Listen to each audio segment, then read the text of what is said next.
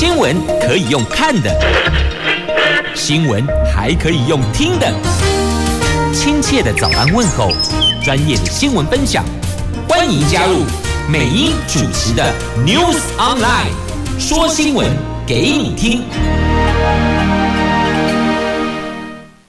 亲爱的朋友，台港后打开后，大家好，欢迎您再度锁定收听《New Sunlight》，我是美英，我是谢美英。节目开始听到的歌曲哦，张学友的《烦恼歌》，到底烦恼什么呢？待会儿哦，告诉您四大报头版头，你就知道到底在烦恼什么了。不过在进入头版头条新闻之前呢，我们先来关注的是天气概况。Asia 天气预报。下雨啦，下雨啦，下雨啦！北北桃白天温度介于十七度到二十度，竹竹苗十八度到二十度。那落差在于呢，台北、新北、桃园、东武的河，其实桃园现在已经在下雨了。那么新竹县市呢，阴天，苗栗马诶落后哦。提供给您做参考了。好，来看看到底在烦恼些什么事情呢？来，《中国时报》今天头版头条：国民党庭审总预算要求苏院院长道歉，不满那个违反行政中立，花公堂反公投，还要为美国肉商进行宣导呢。自由时报头版头条：这中国广东核电厂意外又爆出了隐匿事件。法国专家说，位于广东台山核电厂的燃料棒破损七十多根呐、那中国说很少量，那吹哨者则说很严重。联合报头版头条：病毒造成日本锁国，而且现在这个病毒向美国进逼了。那告诉您，疫苗的部分，第三季可以混打，有六大族群列为优先，最快明年一月开打，明年一月转眼就到，因为明天就十二月，所以你也可以说下个月吧。在三十二天就可以开打第三季混打了。经济日报头版头条：台股虚惊一场，这内资外资一起撑盘呐，因为变种病毒恐慌暂时消散，现在要调整权重，今天盘后生效。但是要留意甩尾效应。好，以上就是今天四大报的四则头版头条新闻。这样子知道在烦恼些什么问题了吗？有疫情的，有总预算的，那么还有核电厂意外的，有财经面的，真的很烦恼哇！我们来看的是联合报的头版头条的详细新闻内容。来看这个新的。病毒变异株 Omicron，第三季可以混打，第三季可以混打，最快一月一号开始，六大族群优先呐。而现在这个新的变种病毒，世界卫生组织说全球高风险，虽然目前患者以轻症居多，但是学者忧心。病例数增加会造成重症啊！欧洲现在几乎沦陷了，那有高风险十个国家入境必须要采集中检疫十四天的时间，二级警戒要延长到十二月十三号呢。那县市长呼吁必要时暂停入境吧。也担忧快筛试剂根本验不出这个新的病毒株啊！如果验不出来，代志就断掉啊！而且现在啊，这个病毒向美国逼近，日本锁国了。全球各地相继的传出了感染新冠病毒的变异株病例。加拿大说，两名从奈及利亚入境的旅客确认感染了，显示病毒已经到美国门口。欧洲则是几乎每个国家都有新变异株确诊或是疑似的病例。日本首相岸田文雄昨天宣布，今天开始全面禁止。外籍人士入境，这个是继以色列、摩洛哥之后第三个锁国的国家呀。那为了防堵变异株，很多国家加快第三季接种的脚步。指挥中心昨天宣布，已经完成两季。疫苗的六十五岁以上的长者，还有长照机构著名与工作者、医护人员、防疫工作人员、第一线的高感染风险工作人员，还有第九类民众等，有六大类族群，应该在第二剂接种六个月之后追加。接种第三剂，其他满十八岁以上的民众可以先思索自己本身感染风险，还有接种的意愿，经过医师评估后。接种第三剂，那第三剂开打时间应该是落在过年左右，最快最快就是明年的一月一号后执行，也就是距离现在还有三十二天的一月一号。那疫苗的选择上，希望第三剂疫苗和第二剂相同厂牌，但是不会设限，而且是开放混打的。那中国附一感染管制中心的副院长黄高斌说。混打效果比较好，建议选择和前两剂不同的疫苗。譬如说，你前两剂打 BNT、莫德纳，第三剂可以考虑换打 AZ，来提高中和抗体的浓度。那 T 细胞免疫反应也能够维持得更久。你看这怪了哦。中国附一的感染管制中心的副院长黄高斌建议，我们第三剂跟前两剂不一样，但是呢，指挥官建议第三剂跟第二剂要相同厂牌。所以，可不可以有人给我们更精准的建议方向呢？因为现在两边说的不一样啊，一个是说第三季跟前两季不一样，另外一个说呢，第二季要跟第三季一样，那到底该怎么做才好呢？我们也混乱哦，还没混打，我们先混乱了。世界各国陆续的传出了感染新冠病毒的变异株的确诊病例。以色列从二十八号的午夜开始，率先禁止所有外国旅客入境，等于就是他先进行两个礼拜的锁国了。成了这一波疫情第一个。封锁边境的国家，那摩洛哥接着就跟进喽。他二十九号禁止所有旅客入境两个星期。日本则是第三个宣布锁国防疫的国家呀。那为什么这么做呢？日本的首相他说，为了避免日本发生最坏的状况，所以呢，从十一月三十号的凌晨零点起，禁止全世界外国人入境日本。日本人只要是。从目前已经确认有疫情的十四个国家或是地区回到日本，将针对风险高低要求在指定的场所进行严格的隔离措施。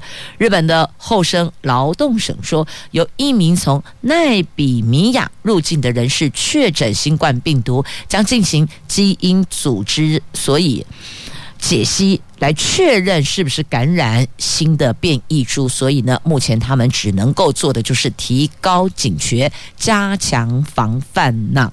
那其他的地区，美国还没有确认有病例，不过呢，加拿大说首都。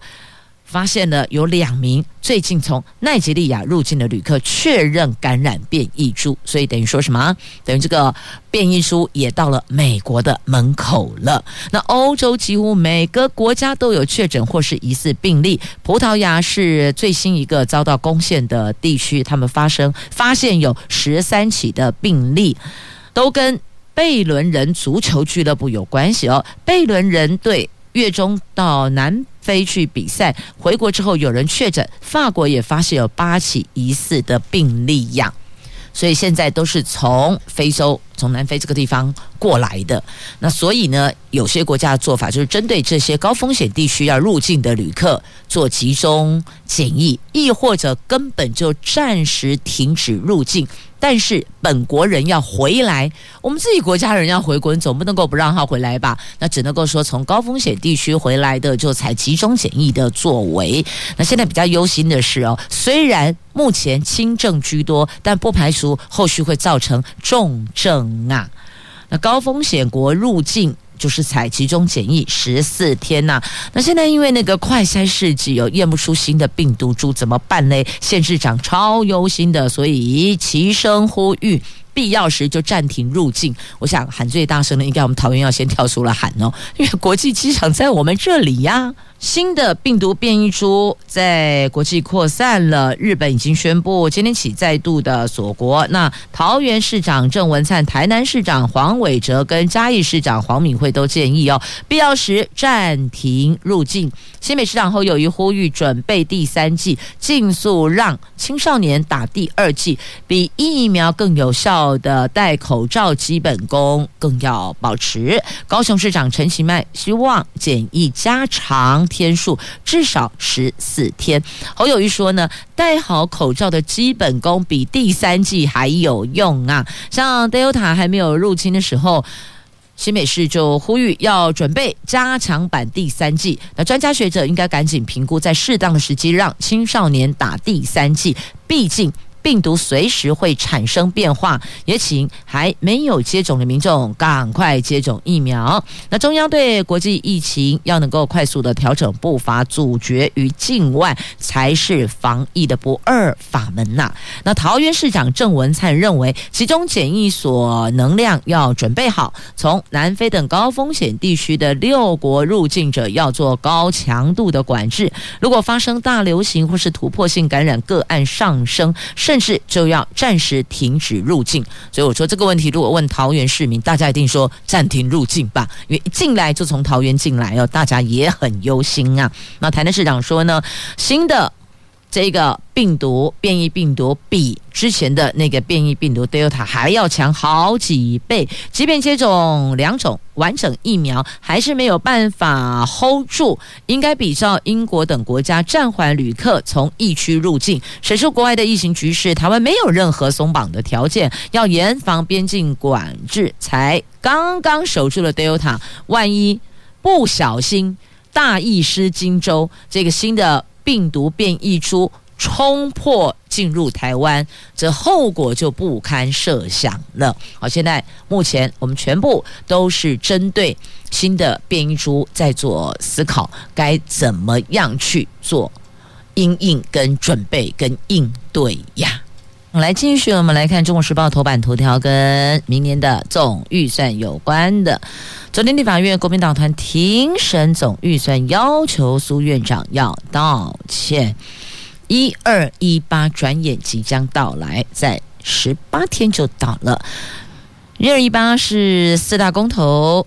那现在看来已经进入倒数阶段。国民党立院党团发现，行政院竟然在周刊上刊登美牛美猪一样安全的广告，这有如就像为美国肉商代言一样。国民党立院党团痛批，要根本在替美国肉商打广告，炮轰民进党政府。大撒钱花公帑反公投，严重违反行政中立，下令立法院八大委员会党籍召委庭审一百一十一年度中央政府的总预算，直到行政院长苏贞昌对此道歉为止。那行政院发言人罗秉成说，立行政院依法是公投案的反方当事人，本来就有责任向人民报告政府立场跟政策，并没有。违反行政中立法的疑义，那国民党自意借此抵制罢审，非人民所乐见。民进党反批国民党自己提公投还不准行政机关辩护。那国民党团针对是花公帑，那要不你们就自个儿民间募资募款。去做这些宣传，大概意思是这样啦。因为这所有的公帑、国库的钱都是全国国人所缴纳的税款，不管是总所税啦，还是其他的这个呃税基，通通都是我们大家的钱。那这当中有人赞成，有人反对，所以国民党认为你拿公帑来反公投是不对的。那民进党认为说啊，本来我们就是。行政团队哦，就是呢这个反方，那我们没有违反行政中立法，我们可以进行辩护，所以认为是没有违法的。所以现在是蓝绿两边各有抱持的意见跟看法。那国民党团昨天以电话指示所有党籍召委。全面而且是无限期的庭审预算。立法院的教育及文化委员会国民党籍召委李德维宣布，科技部预算审查告一段落之后，到此为止，让其他的立委一头雾水。最后才发现是国民党团下达庭审令啊！那庭审令的关键导火线就在于在。媒体上刊登美国牛、美国猪的广告，而且说呢，美牛美猪一样安全呐、这个就惹火了，就是点燃这一把火。立法院交通委员会昨天审查公路总局及观光局的总预算，那国民党。立委也是招委陈雪生在中途突然说，执政党公投行政不中立，国民党拒审预算，现在休息。这是交通委员会首度发生预算审查突然中断。财委会国民党籍委员曾明宗昨天宣布，原定礼拜三续审国库署预算也将暂停，所以等于就是呢。国民党团要求党籍招委等各组的招委哦，全部都庭审预算，剑指行政院乱花公帑带头违法样。那如果庭审预算，请问明年调薪有没有影响呢？那罗秉成就强调了。这恐怕就会受到影响了。銓叙部今年五月十二号已经说明，行政院本来就有权责说明政府的政策，向人民报告政府对公投案的反方立场跟理由啊。那现在国民党这么做，他说是国民党是违法的哦。好，那预算庭审会有什么样的状况呢？好，庭审预算。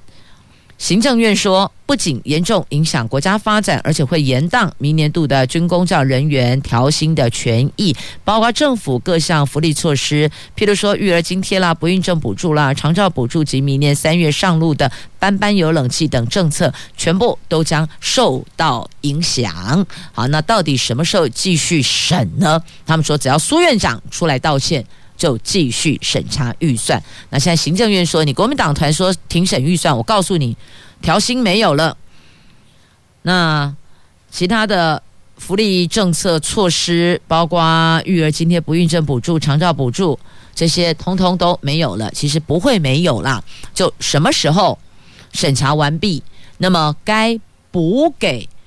补发的还是会照样补发，只是那个时间点可能会往后推迟了，因为只要是政策，它会往前追，所以这一点大家还是可以放心的。但要忧虑的是什么时候开始审预算，这倒是真的哦，因为有些案子呢，你没有发包，停在那里就没办法执行，就会。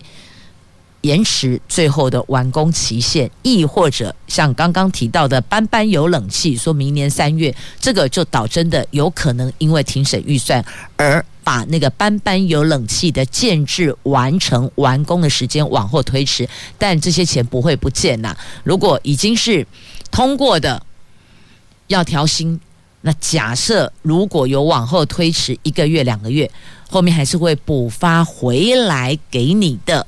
只是刚刚讲的，如果有牵扯到工程建设，那完工时间有可能会因为这样往后推迟一些些。好，这中时头版头条，庭审总预算，那后续状况如何，就看苏院长要不要出来道歉。这是国民党坚持的，要苏院长道歉。那民进党认为。行政院没有错，所以这两边到底要什么时候才能够和平理性的解决问题呢？你会发现两边打来打去，吵来吵去，最后呢，受伤害的不都是全体国人吗？所以这个啊，真的是哦，A B C D E F G G 啦。来，继续我们来关注《自由时报》头版头条的新闻。哎呀，不得了啊！核电厂意外。广东的核电厂意外又爆出隐匿事件，他们的燃料棒破损了七十多根呢，假恐怖啊！为中国广东省台山核电厂一号机。在七月停机检修，中国中央企业中国广核集团当时声称，是因为机组运行时出现了少量燃料棒破损，但是法国的国际媒体还有印度的媒体引述了法国核电部门的匿名法籍工作人员的报道。说那里的破损的燃料棒真实数字远远超过。之前所公布的，它多达七十几根呢，损坏程度十分的严重啊。那台山核电厂距离澳门跟香港不远，有。中广核与法国电子集团合资合建合营，是全球第一座启用欧洲压水反应炉的核电厂。那从一九九零年代中期着手设计，宣称产生的核废料比传统的反应炉还要少。那中国国家主席习近平在二零一八年还曾经特别在北京跟法国总统马克宏为这一座。核电厂揭牌呢？你看跨国这样子也能揭牌。那这个案子的爆出来是有吹哨者向法国的核安组织来透露的。由于他能够接触有关核一号机它的炉芯状况，所以非常确切知道。目前的情况很严重，也才发现检修结果令人非常担忧。主要原因恐怕是出于反应炉锅炉的设计问题，造成了从锅炉回路输送的水流没能在锅炉内均衡的流动，锅炉内因此出现不正常震动，使得核一号机燃料棒在第一跟第二阶段试验过程中出现了破损。也是导致一号机回路在十月间发生核泄漏哇！这事情听起来是挺严重的哦，而且重点还点到了这座核电厂的位置，距离澳门跟香港不远内，这恐怖啊！好，这个新闻在今天的《自由时报》的头版头条。那接着我们再来关注的是《经济日报》的头版头条，来看财经新闻啦。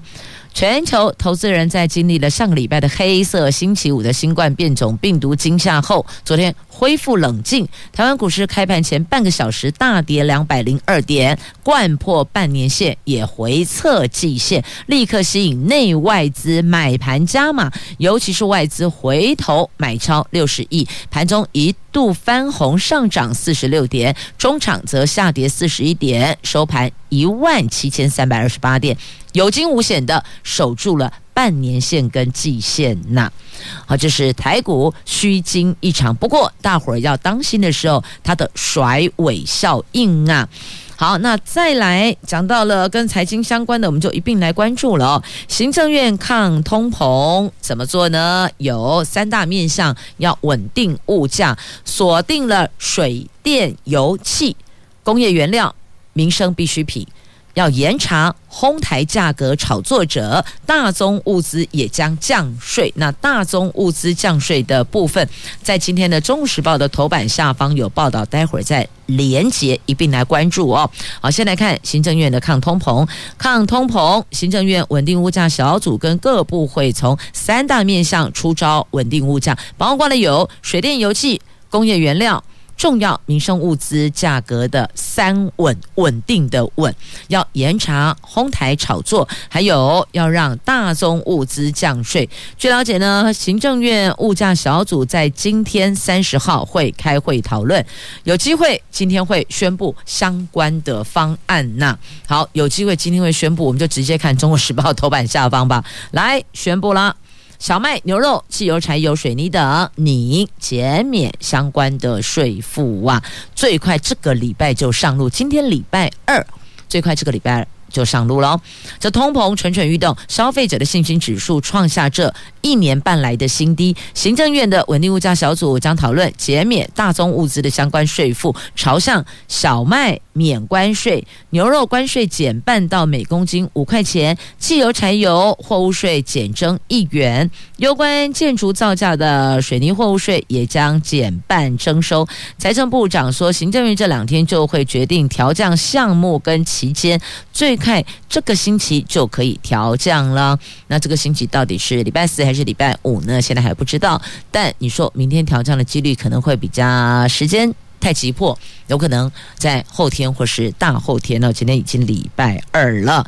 那商总的主席赖正鎰说呢，营建业所需要的混凝土，除了水泥，还有砂石。如果砂石不降价，水泥降税平抑造价，效果恐怕是微乎其微。所以哦，建议水利署在砂石开采招标时就设立价格的天花板。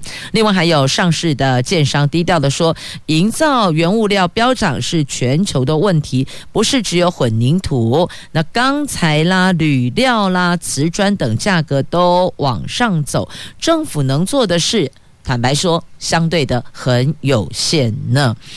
好，那这些小麦、牛肉、水泥这些物资降税，经济部会找相关的工会讨论，希望业者把降税的优惠必须要反映在物价上啊，而不是说政府降税了，结果呢完全没有在。销售的价格上，也就是物价上面有所反应跟回馈，这就不是政府要调降税负的目的。调降税负就是希望大家能够受惠嘛，在价格上能够受惠呀。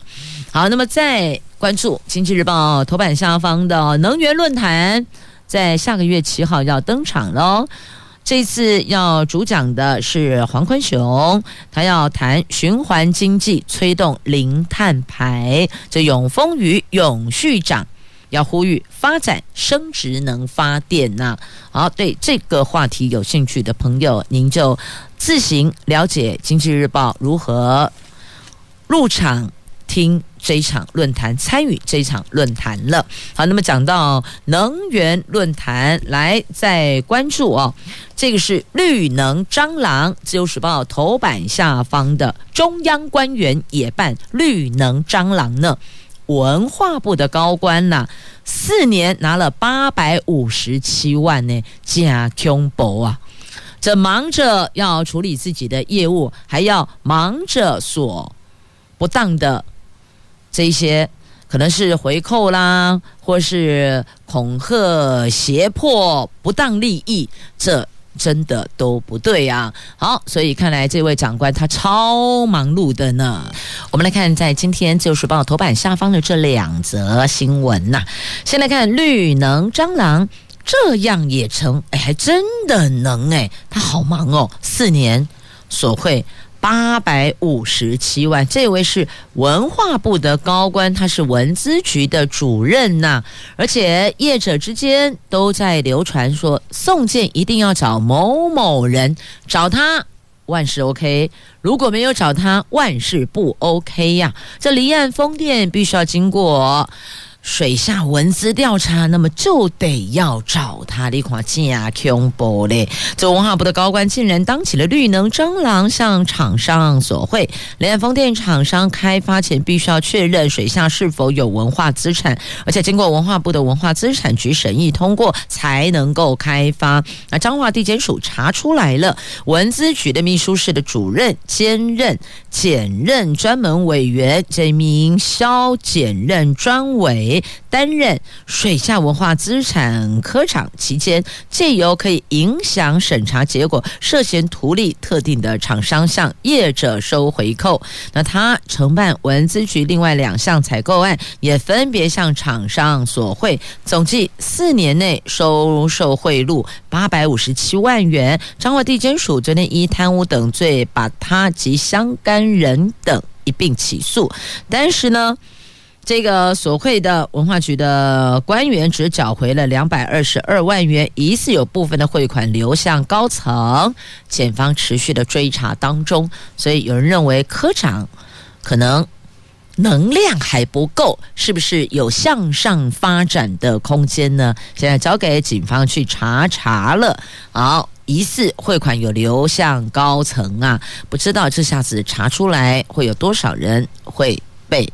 揭露在阳光下啊！好，那么另外在今天《自由时报》头版下方同样有这一则，这个是通报要查汇兑了，先通风报信，这家伙也现行了，他是台北市警局刑事警察大队的两线三星的经济组组长陈姓组长。他在前年担任台北市刑大侦二队长的时候，涉嫌把刑事局要侦办一宗金额高达六亿八千多万元的地下汇兑案情泄露给业者，而且收受十万元的汇款。市立地检署昨天指挥调查局台北市调处搜索，而且一犯贪。贪污及泄密等罪约谈到案呐。好，你看查六亿八千万，收十万元。本来要去查查的，结果你通风报信，他们都来得及超前部署应对因应啊。那这还有什么好查的嘞？接着我们来看，洪都拉斯选出第一位女总统卡斯楚，哇，洪都拉斯政局变天了诶，那会不会影响到我们两国的邦交呢？外交部长吴钊燮说不影响，他的得票五成三将组和解政府，公投强化直接民主。我国外交部长说对。我们两边的邦交有信心，可是他是亲中派的耶，亲近中国的亲中派耶，那有望成为洪都拉斯第一位女总统选出来了。这两报标题下的有一点不一样哦，在联合报的 A 七国际版说洪都拉斯变天，选出第一位女总统卡斯楚。那中国时报 A two 焦点版面说洪都拉斯恐怕会。变天，卡斯楚有望成为洪都拉斯第一位女总统啊？到底是还不是啊？看起来，如果得票数有五成三过半呢，应该丢西亚啦。在我国的友邦洪都拉斯二十八号举行的总统大选，在半数选票开出之后，反对党的候选人卡斯楚以五成三的得票率，遥遥的领先执政党的候选人的三成四。卡斯楚已经宣布胜选。将成为洪都拉斯第一位的女总统。她对支持者说：“我们赢了，我们赢了！今天人民伸张正义，我们逆转了极权主义，这个国家不会再有滥权了。”虽然胜选演说很简短。但是呢，重点有带到，他会组一个和解政府，而且公民投票强化直接民主哇。好，那到底会不会以后因为亲中派的总统而跟台湾渐行渐远呢？据了解，美国出手了，洪都拉斯改口了。好，后续到底怎么样，还是得等他们的作为才知道有没有生变。不过在没有确切的宣布之前，我们还是要对两国邦交有信心啊。好，那边可以有信心，但是这里还是令人很忧心。来看联合报头版下方说，令人忧心的是徐旭东，他说台湾呐、逢中必反，令人忧心。他对于两岸关系及产业政策不彰，投书联合报表达焦虑啊。不知道这个投书跟日前被习大大查水表有没有关系哦？好，在大陆投资遭到跨省市调查罚款补税之后，远东集团的董事长徐旭东昨天以资深工业人自称，独家投书联合报，表达对两岸关系跟产业政策不彰的焦虑哦。他说，近几年来台湾逢中必反，似乎有扩大迹象，也令人忧心。他指出，某些舆论。让台湾企业到大陆发展投资，仿佛带有一种罪恶感。其实啊，大可不必在商言商嘛。那台湾产业不必就此置身于世界潮流之外，应该对大陆市场有合理的认识跟判断，不该让意识形态挂帅凌驾一切。而现在真的就是这样，不只是意识形态凌驾一切，政治也凌驾专业啊。你有没有这种感觉呢？继续，我们来看一下这个焦点新闻。中国大陆正在规划两岸交通基础设施相关的建设工作，这一系列关于台海通道的进展，再度的引发讨论了。参与相关方案构想设计的大陆学者说呢，目前他们已经完全具备修建台海通道的工程能力和经济实力，技术上也不存在。不能克服的困难，目前已经规划北中南三条路线，分别连接新竹、苗栗、嘉义。陆委会表达，跨海铁路等交通建设涉及双方的公权力事务，两岸从来没有就相关问题进行过任何的讨论，那我们更没有这个规划呀。那北线一百四十公里是距离最短的，就是直接通到台北，就新竹应该讲是直接通到新竹这边哦。那第二条中线方案是到苗栗，第三条是到嘉义呀。好，这是在今天的《中国时报》的 AA Two 焦点新闻版面的话题，详情您就 Google 今天的中时了。接着要来关注的是我们的有关疫情的部分哦。从十二月一号开始，就是明天啦，明天开始，移工。必须要投保 COVID-19 的医疗保险。那有人说这是不是涉及歧视了？劳动部说使用者付费呀。昨天劳动部宣布的，从十二月一号开始哦，外籍义工来台湾之前，必须先由雇主为劳工投保 COVID-19 医疗保险才能够入境，保费大概是一千两百元。移工从入境日起算共三十天，这段期间如果有确诊而收住医疗机构隔离治疗，将直接理赔最高五十万元的医疗及用药费用给医疗机构。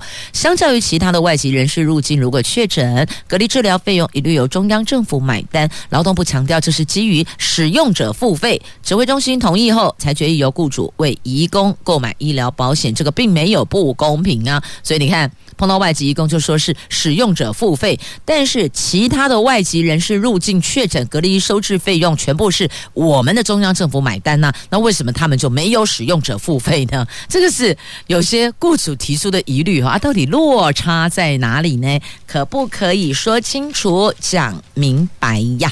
好，那么接着再来，我们要说清楚、讲明白的是长照安排假。长照安排假估计一年津贴上看三百六十亿，可是呢，这份草案缺乏裁员，劳动部三个月内先提报告。那立委要求无雇主的劳工也应该要纳入考虑呀。台湾二零二五年将迈入超高龄社会，很多的民众为了照顾家人而影响工作，甚至离职，所以立委提案要增订。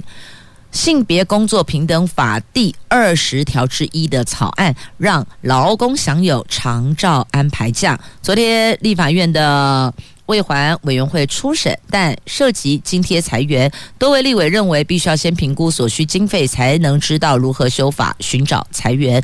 那决议等劳动部提出完整的报告之后，择期再审。所以听起来都是合理的。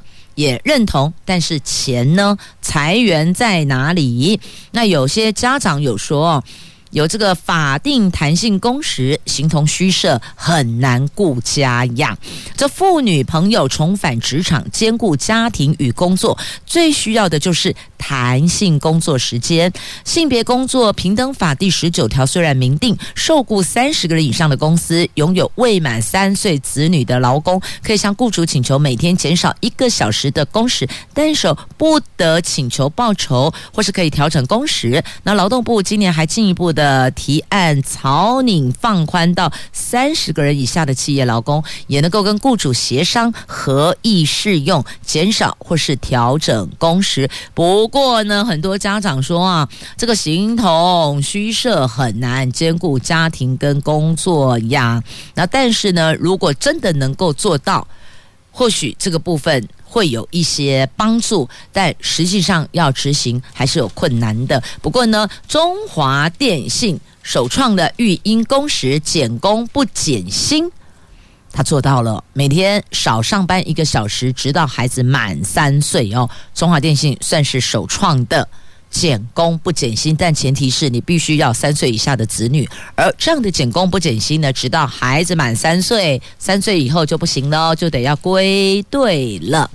好，那么再继续，我们来看的是跨年活动。为了防堵新病毒变异株，跨年活动必须得全程戴口罩，同时全程禁止饮食。如果民众脱口罩拍照，地方政府可以开罚哟，所以请大伙儿告诉大家，那室内活动禁止没有座位哦，就是不要大家呢把座会连座会啦。那目前来看，跨年活动还是可以举办的，只是全程要求戴口罩，同时不可以吃东西，要禁止饮食样。